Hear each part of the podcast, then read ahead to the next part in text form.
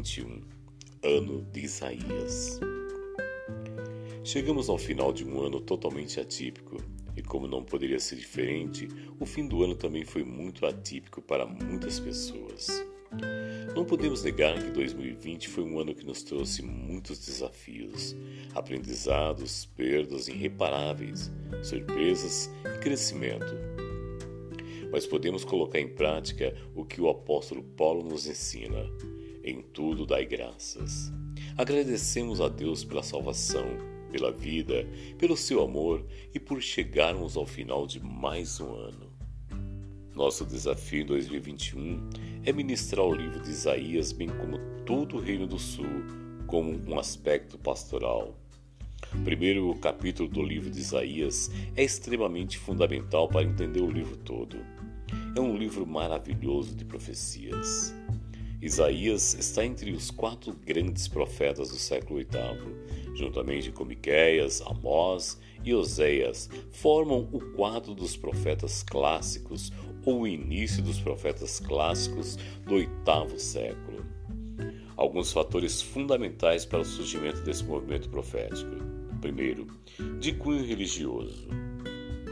Houve uma deterioração do javismo, uma concepção de um relacionamento de intimidade com o Deus Yahvé, que provém desde a saída do Egito, quando o povo recebeu as tábuas da lei Deus se manifestou, como lemos em Êxodo 3, como Deus que é companheiro ou Deus que vai junto com seu povo.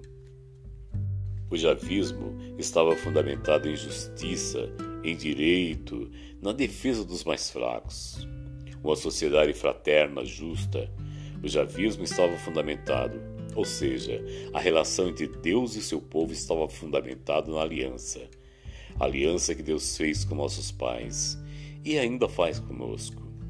Uma aliança perpétua que tem suas regulamentações, os direitos e os deveres que nós temos diante de Deus. A deterioração desse relacionamento se deu com o contato com as nações que estavam em volta. Oséias, por exemplo, ataca frontalmente o deus Baal, o deus da chuva, o deus da fertilidade. Israel começou a ir atrás de um Deus que resolvesse os problemas da chuva, da colheita, e por isso foi atrás do Deus Baal. Isso é infidelidade e apostasia que veremos em boa parte das ministrações. De caráter político, secularização da teocracia.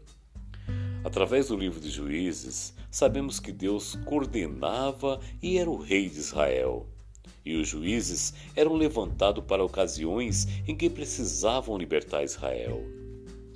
A teocracia era uma forma de se viver harmonia para defender um ao outro. Isaías foi um dos profetas mais celebrados devido à sua profundidade teológica. Seu texto tem como tema principal as previsões da vinda do Messias e enfatiza a salvação pela graça. Por isso, ele é considerado o evangelista do Antigo Testamento, ou até o quinto evangelho. O livro foi escrito quando ele estava em Jerusalém, que era a capital do reino de Judá. Ele tinha dois filhos, Shea Jahub e Maheshalal Hashbaz. Esses nomes significam acontecimentos que iriam afetar o reino de Judá. Isaías profetizou por pelo menos 46 anos durante o reinado de Uzias, Jotão, Acás e Ezequias. Ele terminou o livro pouco depois de 732 AC.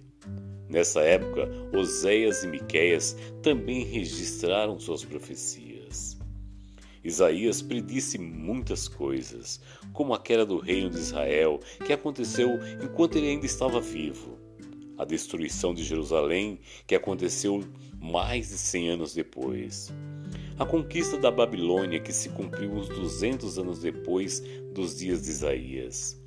E o surgimento do Messias, que aconteceu mais de 700 anos depois de sua profecia. É incrível como um texto escrito há mais ou menos 2.700 anos atrás é tão atual como escrito hoje e ainda se torna um dos mais significantes livros da Bíblia. Permitindo Deus, 2021, vamos estudar toda a fascinante história do Reino do Sul, Judá, cuja capital era Jerusalém.